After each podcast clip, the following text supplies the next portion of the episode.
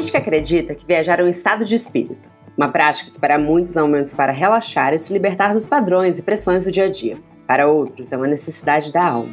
Conhecer novos lugares, novas culturas, experimentar situações novas e diferentes.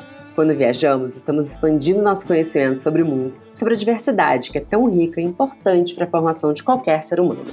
Eu sou Marcela Ceribelli, CEO e diretora criativa na Óbvias, e serei sua companheira nessa viagem que vai começar agora.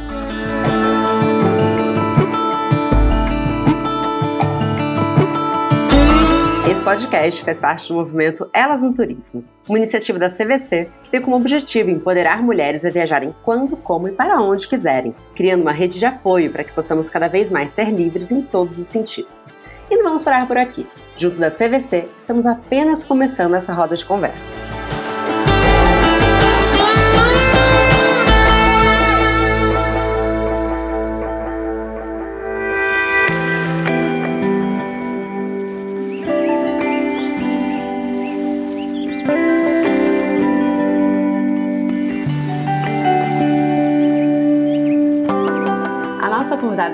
Hoje poderia ser resumida por aquela frase do Mário Quintana que diz: Eu não tenho paredes, só tenho horizontes. Vocês vão entender o que eu quero dizer. Ela é turismóloga, criadora de conteúdo e viveu durante seis anos viajando pelo mundo. Hoje ela tem um CEP fixo, mas isso não quer dizer que lá é onde ela mora. Talvez seja onde ela descanse. Cris Marques mora nos melhores destinos do planeta. Seja bem-vinda, Cris. Achei chique essa introdução, hein? Você se sente chique? Obrigada, tô muito feliz pelo convite também. Achei muito chique. Muito chique, Mário Quintana, me senti honrada.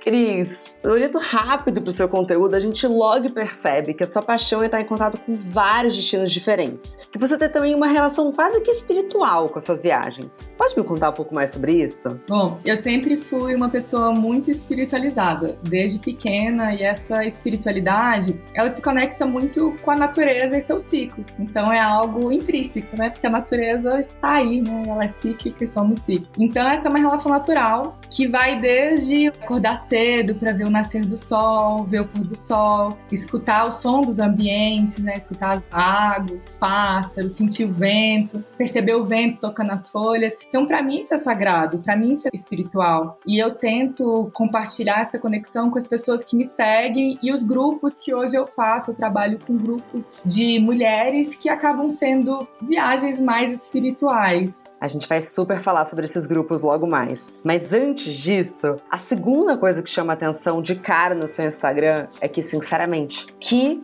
fotos lindas! Lindas. Meu Deus! Qual a sua relação com fotografia? O que você quer passar com esses registros? Conta um pouco também sobre isso. Para mim, a fotografia é como poesia, né? Eu às vezes brinco que se eu pudesse nem colocaria legenda, porque a legenda eu vou induzindo, né, também o olhar das pessoas. Então, eu gosto, sempre gostei muito de fotografia e hoje eu tenho um parceiro que trabalha comigo, que é, é diretor de fotografia, porque eu sempre tive muito esse cuidado de tentar aprimorar e mostrar esses lugares de forma mais genuína e poética, né? Não só ir lá para fazer uma pose bonita para que as pessoas pudessem apenas reproduzir, mas que a fotografia eu fosse mera protagonista daqueles lugares que eu vou. Então eu tento sempre estar tá criando um personagem que interage com aquele local, que me tira da evidência, né? Porque hoje a gente, ainda mais esse mundo de selfies que a gente vive, a gente está muito em evidência, né? Sendo que tem uma natureza exuberante por trás, então eu me coloco ali só como uma coadjuvante. E eu tenho essa preocupação hoje de ter pessoas trabalhando comigo que possam transmitir através da fotografia um pouco dessa poesia, que é uma poesia visual. Isso é bem bonito e tem tudo a ver, na verdade, esse papel de coadjuvante com esse seu desejo de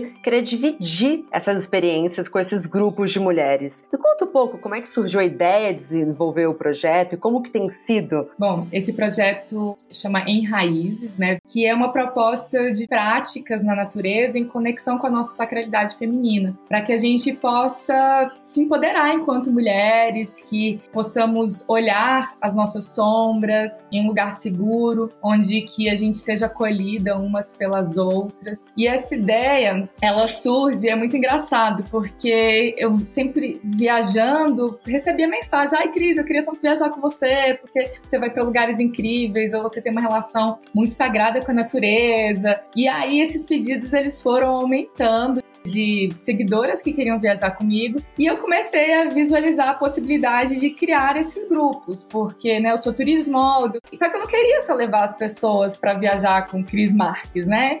Eu achava isso muito vazio. Para mim, deveria ter algum propósito de levar essas mulheres, principalmente de troca. Eu fui tentando buscar algo que pudesse proporcionar algo mais para essas mulheres, principalmente de troca. E aí eu abri minha bagagem de vida, né, procurando o que, que eu posso, além de só viajar com essas mulheres, né? E eu vi que eu tinha algumas experiências dentro desse universo holístico, místico, espiritual, tem algumas formações. Já tô aí umas duas décadas nessa busca, nesses estudos de, de várias conexões, estudos, pesquisas. Então, eu resolvi trazer isso, né? Porque eu tenho uma vivência também muito extensa e principalmente de sagrado feminino, de ciclo de mulheres. Sagrado feminino que é um nome que é novo, né? Mas eu venho aí de, de um lugar que nem tinha esse nome. Então, eu resolvi em outubro de 2017 experimentar levar algumas mulheres para Chapada dos Veadeiros, que é praticamente a minha segunda casa. Que delícia, é meu sonho conhecer. Já fica aí aberto o convite para que você venha conhecer. Não, eu tô bem interessada, gente. Com licença, esse episódio tem interesses pessoais. Pois é. E a ideia era essa, era propor para elas uma viagem para conhecer as belezas do Cerrado, para conhecer a Chapada, que é aquele lugar maravilhoso, mas também de fazermos uma jornada imersiva em conexão com os quatro elementos da natureza, essa proposta de autoconhecimento, de ritualizar, de se conectar com os nossos ciclos. Aí você fala dessa, dessa relação com a natureza, e algo que eu vi é que nós estamos, né, principalmente as mulheres que chegavam, muito desconectadas com essa natureza. E a proposta é de relembrar que nós somos natureza, né? Entender, por exemplo, que o movimento da lua no céu, ela influencia as águas da terra. E nosso corpo é composto por mais de 60% de água. Então, por isso tem momentos que a gente vai estar mais expansiva, mais recolhida e reaprender sobre esses altos cuidados que as nossas ancestrais faziam, por exemplo, fazer escalda-pés, banhos de assento, né? Entender que essa natureza ela é abundante, que ela oferece pra gente desde o alimento ao abrigo.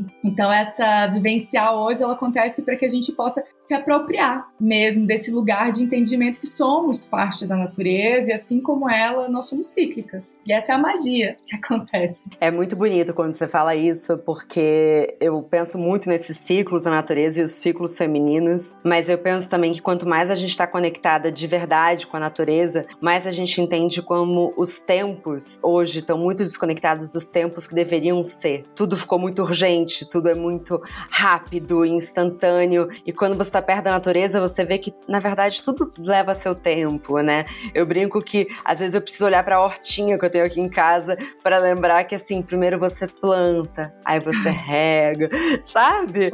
Porque é mudar esse tempo. E recentemente eu fiz uma viagem para Lagoas tinha pouca tecnologia e eu me dispus a ficar sete dias sem celular. E eu comecei a dormir às oito da noite, Cris. Eu dormia às oito da noite e acordava sozinha às cinco e meia da manhã. E eu percebi, será que esse deveria ser meu tempo natural? será que de tempos em tempos a gente deveria fazer viagens e que a gente se reconecta um pouco mais com esse lado? E aí, enfim, tá trazendo um pouco da Clarice Píncola desse lugar da mulher mais selvagem? Sim, é exatamente isso que você tá falando, né? Essa percepção que eu falo sempre nas minhas vivências de lembrar, né? A gente precisa de alguns gatilhos para lembrar desse lugar. Vocês falam, uai, será que é isso? Então, para mim, isso é lembranças, né? Lembranças das nossas memórias ancestrais. Porque nós, mulheres, nós vivemos além desse ciclo externo que tá aí o tempo todo mudando, nosso ciclo interno, né? Como, por exemplo, o ciclo menstrual, que nos faz mudar constantemente. E não é errado mudar, né?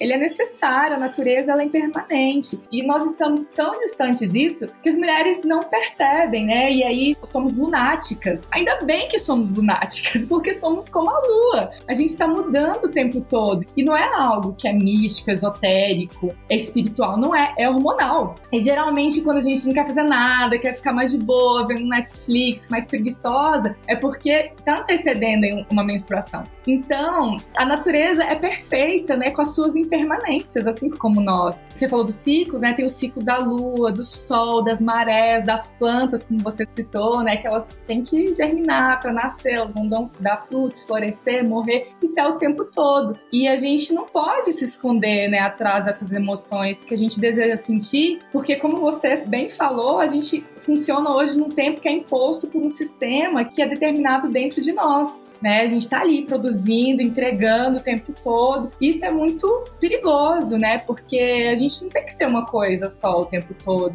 Nós não somos lineares, nós somos cíclicas. Por que, que a gente precisa ser produtiva 24 horas, cuidar dos filhos, a fazer de casa, entregar resultados no trabalho? Então, entender essa ciclicidade é conectar com o que é natural. E não só o natural para a gente mesmo, né? Mas para nossa qualidade mental, espiritual e física também. Incrível.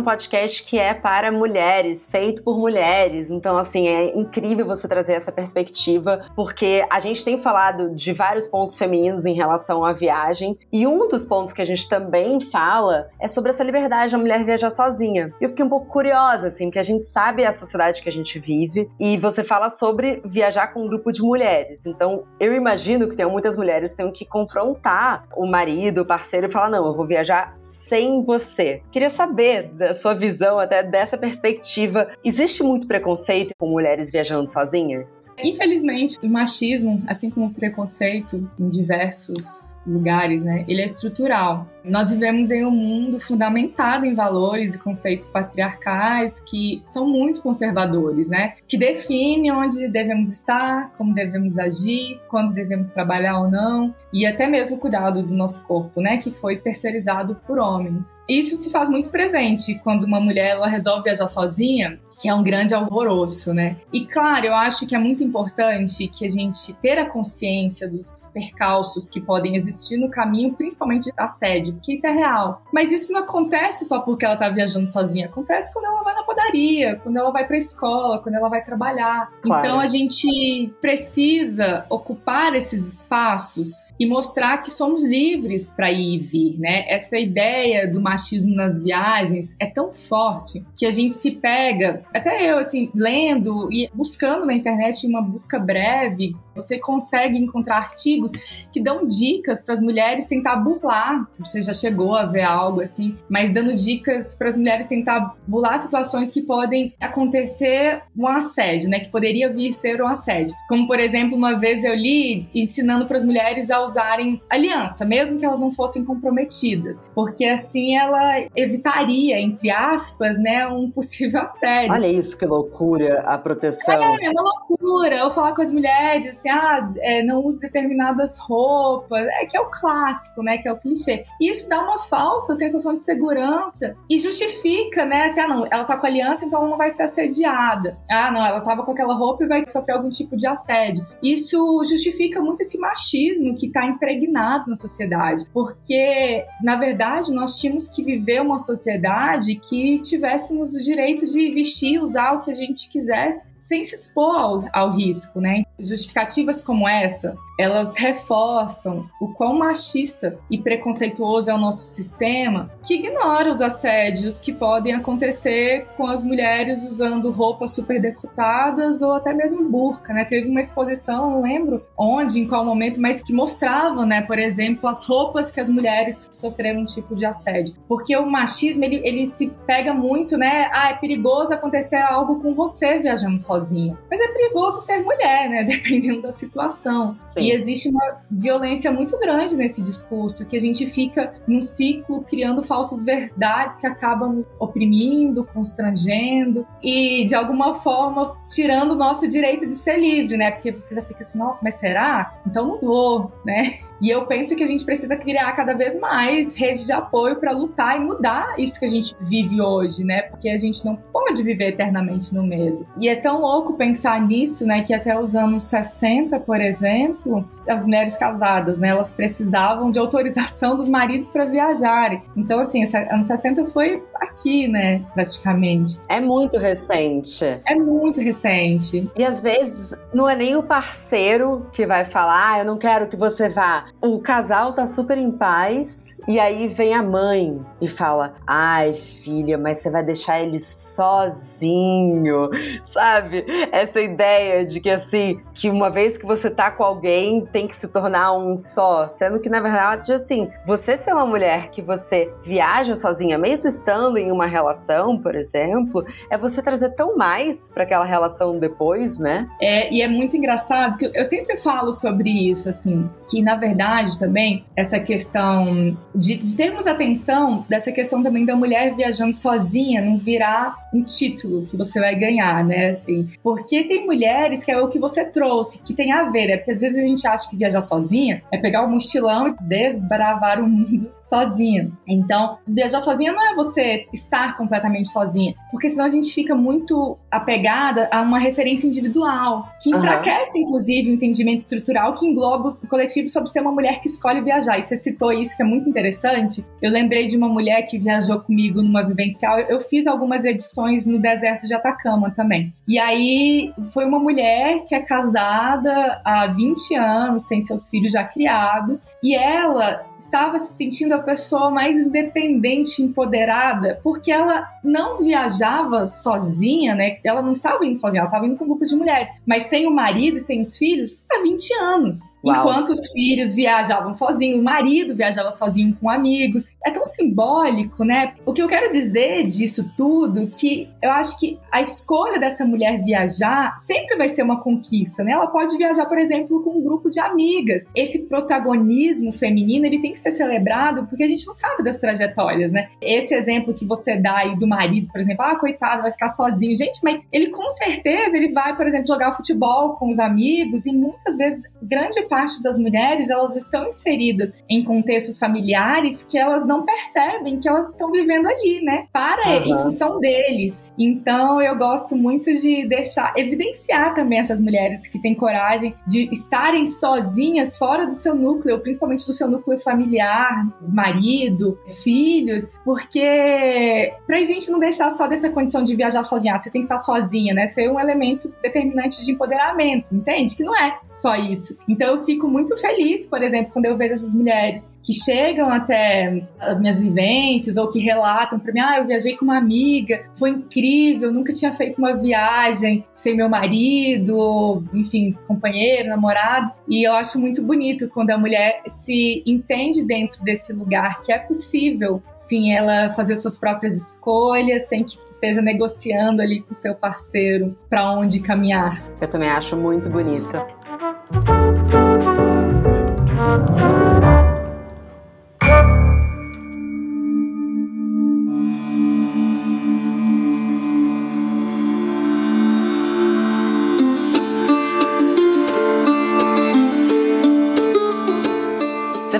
Pouquinho sobre o Pedro do Atacama, mas eu queria saber mais. Primeiro, porque o Atacama foi meu lugar favorito da vida. Eu acho que só quem já ouviu o silêncio daquele deserto sabe a paz que aquele lugar passa. E você se apaixonou tanto que acabou morando uma temporada? Como é que foi isso, Cris? Eu estive na Atacama em 2009, quando eu fiz meu primeiro mochilão pela América do Sul. E já naquele momento eu ia passar três dias e acabei ficando, sei lá, dois meses, três quase. E aí, depois de um tempo, eu voltei para lá, mais velho, não quero voltar ali para Atacama. E foi isso, eu voltei para fazer um trabalho de divulgação, seria uma semana, e aí eu acabei ficando, né? Atacama que tem uma piada lá interna que chama São Pedro de Atrapama, que atrapar quer pegar, né? Lá ele atrapa as pessoas. Olha, não sabia. São Pedro de Atrapama, que todo mundo que vai para lá quer ficar. E aí foi isso que aconteceu. Eu fazia um trabalho de divulgação e eles estavam num processo lá de, de fazer um plano de negócios, que seria o nome que a gente usa aqui, mas lá tem outro nome. Eu tava lá de bobeira, turismóloga, e aí eu me autoconvidei para trabalhar na agência. Ah, vocês não precisam de uma pessoa aqui para ajudar, já que vocês trabalham também com brasileiros, a gente pode também pegar algumas referências de como funcionam as agências no Brasil para trazer essa experiência mais íntima, né, para esse brasileiro que vem para cá. E foi, foi incrível, né? Aí eu acabei ficando dois meses nessa agência e depois eu fiquei um pouco mais. Eu tinha minha casinha, eu tinha bicicleta e voltava para minha casa. E aí eu fiquei essa temporada lá de quatro meses fui embora porque estava muito frio. Interessante que a gente está falando dessa questão de mulheres que viajam sozinhas, que quando eu fiz o post e quando eu comentei com algumas pessoas próximas, todo mundo, todo mundo perguntava assim: ah, mas conta direito por que você quer ficar aí. Você se apaixonou, né? Quem é esse boy olha. magia? porque olha como é a cabeça das pessoas, né? Eles entendiam que por eu querer ficar lá, era porque tinha um amor, né? Assim, ah, vou largar tudo para viver um amor. E não, não tinha ninguém. E, na verdade, eu tava plena comigo mesmo. Eu estava achando incrível morar ali. Eu tava tendo vivências maravilhosas. E é isso, Atacama é um lugar incrível, um dos lugares mais bonitos e potentes que eu já conheci na vida. E como que essa questão, assim, como que a mulher tá sempre tem um estigma, né? De falar, não, quem foi a pessoa que você se apaixonou?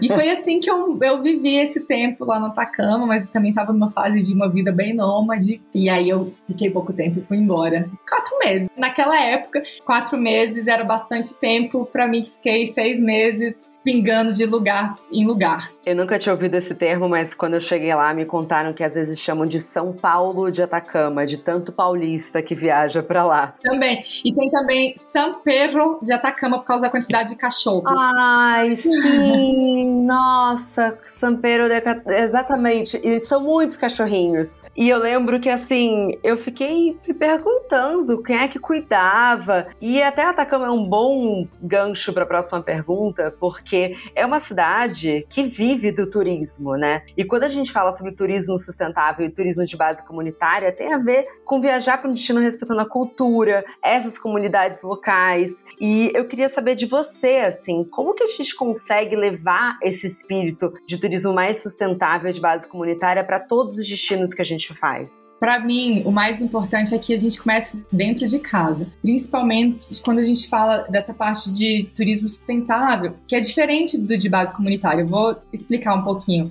Mas essa questão da sustentabilidade, ela tá, tem muito a ver com a relação de consumo, né? De você ter consciência daquilo que você consome, de evitar muito plástico, evitar aquilo que gera impacto, né? Essas escolhas que geram impacto. E por que, que eu falo que o turismo sustentável é diferente de base comunitária? Embora eles conversem entre si, conceitualmente, o turismo sustentável envolve muito um pilar de preservação ambiental e respeito à cultura local, né, que as pessoas, como elas interagem, vivem ali, principalmente preocupado em proteger para que as gerações futuras possam desfrutar do que estamos vivendo agora. É a base da sustentabilidade, né? Uhum. O turismo sustentável também é chamado de turismo responsável, que é esse turismo de menor impacto. Já o turismo de base comunitária, ele é um conceito voltado para a comunidade, onde a população local ela é protagonista e participa ativamente de todas as etapas desse processo que envolve o turismo. Então, citando, por exemplo, o deserto de Atacama ele não poderia ser um lugar de turismo de base comunitária, porque hoje o turismo que move ali, grande parte são de pessoas que são de fora. Os nativos eles estão no entorno, né? Então você não tem um protagonismo direto da população. A população ela é terceirizada, ela tá ali vendendo alguma coisa, ela tá trabalhando para aquelas pessoas que não são dali. E aí, obviamente, o turismo de base comunitária e o turismo sustentável, eles, eles podem estar juntos ou não. Que você pode aplicar um turismo de base comunitária com o turismo sustentável ou não.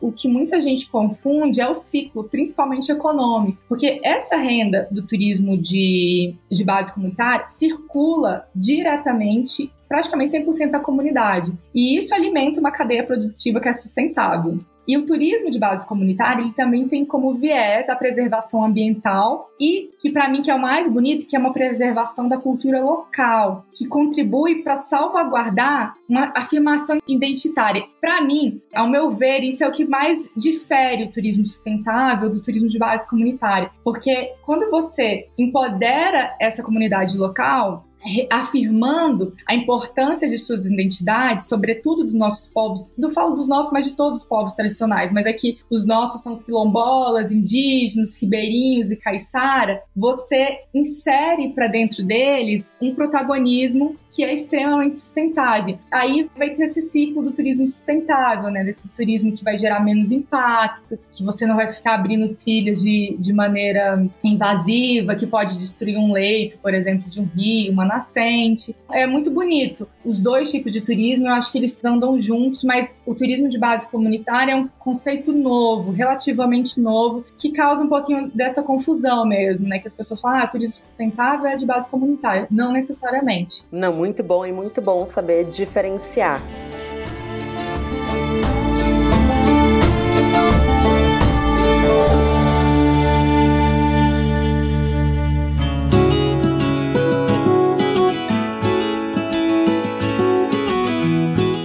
Queria falar de uma outra experiência sua, que foi para Poranduba, na floresta amazônica. Inclusive, quando esse episódio for ao ar, eu vou ter acabado de voltar da Amazônia. Me conta Olha, um pouco como é que foi essa experiência. Foi, nossa, foi incrível, porque a Poranduba é uma organização criada por comunidades ribeirinhas dos moradores da Reserva de Desenvolvimento Sustentável do Rio Negro. Então, é lindo, assim, é lindo ver. Eu sou apaixonada com esse povo que se articula e faz da sua maneira, né? O turismo, desenvolver a parte do turismo. Porque ali tem pessoas, por exemplo, uma das lideranças, ele foi madeireiro por muitos anos. E ele hoje, ele se orgulha de falar que os filhos deles nunca derrubaram uma árvore. Hoje ele luta para deixar Uau. as árvores de pé porque ele sabe da importância da floresta em pé, da floresta viva. E aí, a partir do turismo, eles criaram uma nova forma de rentabilizar, né, de trazer esse protagonismo para a comunidade. Então, além dessa troca que é o turismo de base comunitária proporciona, foi uma oportunidade única de visitar lugares que só os nativos conhecem, de escutar as histórias regionais, tanto as histórias de uma árvore, que a pessoa, ah, quando eu era pequena, essa árvore que cresceu praticamente junto comigo, ou essa árvore que centenária, minha avó contava uma história sobre ela. Então, com certeza, essas experiências elas se tornam muito mais enriquecedoras por ter vivido um tempo nessa comunidade. Foram duas comunidades que eu fui, do Tumbira e do Inglês que ficam próximas umas das outras. São comunidades pequenas, assim, com cerca de 30 famílias cada. Uhum. E é uma uhum. experiência genuína, porque eu tô hospedada numa pousada que é a pousada que é onde a pessoa mora. A dona Maria, que vai fazer a comida, ela tá fazendo a comida para mim, para os outros turistas, mas também para a família dela. Então foi incrível, incrível. O turismo de base comunitária tem crescido no Brasil e é algo que a gente tem que se conectar cada vez mais para que tenhamos contato mesmo com esses nossos povos originários. E quando a gente tem a vivência, a gente tem um entendimento da importância e da necessidade deles permanecerem dentro desses espaços, né, de protegê-los, principalmente os indígenas, né? Então foi foi bem especial essa experiência. Eu recomendo a todos, assim, quem quiser viver uma experiência genuína com a vivência do turismo de base comunitária, procure a Poranduba, que é uma agência, né, e essa organização criada pelos ribeirinhos. Demais, já ficou uma dica super pessoal para mim também. Cris, chegando na nossa reta final do episódio, tem algum lugar que você ainda não foi que tá nos seus planos para os próximos tempos? Nossa, muitos. Engraçado, a galera de viagens faz muitas listas, né, de lugares que queriam. Eu não faço lista, porque tem tantos lugares que a gente desconhece, às vezes conhece chegando em um determinado local, né? Mas eu quero conhecer muitos. E aqui no Brasil, eu quero muito ir para os estados que eu ainda não conheço, que é Acre, Rondônia, Roraima e Amapá. Quero muito. E quero fazer Fernando de Noronha, quero ir para Fernando de Noronha também, que é uma vontade assim, de grande parte da população que viaja. E tenho vontade também de, de viajar pelo sertão. Eu gosto muito do interior do Brasil. Então eu tenho vontade de fazer um interior de carro sertão do Ceará, do Pernambuco, do Piauí, atrás das festas populares. Dos maracatus, dos cavalos marinhos, do São João. É uma ideia para se fazer em algum momento em junho, julho, onde tem as festas, né? As grandes festas como São João gostaria de conhecer, principalmente aqueles que eu nem faço ideia que existam. Ai, demais. Não, e, e, essa é uma época boa, né? A minha meta em junho e julho, se tudo der certo, e dará, é finalmente conhecer lençóis maranhenses, assim, que já tá na minha lista há muito tempo. E, enfim, ainda não consegui, mas quero muito ir. Cris, pra gente finalizar, queria que você deixasse sua mensagem para as mulheres que estão nos ouvindo e que estão conseguindo voltar a viajar. O que você diria para cada uma delas? Se mantenha atenta, mas nunca deixe de sonhar. Vou trazer uma frase de Angela Davis que eu gosto muito, que a liberdade é uma luta constante. Maravilhoso. Muito obrigada, Cris. Muito prazer conversar com você. Eu que agradeço pelo convite. Espero que você venha aqui na Chapada dos Veadeiros para conhecer através de outras perspectivas esse lugar mágico. Me espera, eu vou. E estendo esse convite a todas as mulheres que estão escutando.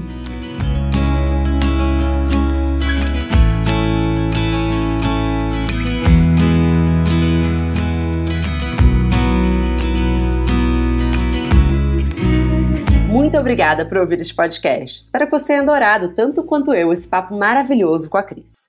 Agora, se você lembrou de alguma experiência que teve similar, deixe um comentário pra gente nas redes sociais da CVC. Vai na postagem do podcast, comenta lá que eu vou adorar saber o que você achou. Lembrando que o podcast Ela Faz o Destino Dela faz parte do projeto Elas no Turismo da CVC. O objetivo é compartilhar experiências que possam ampliar o conhecimento por meio de um papo profundo e leve entre nós mulheres.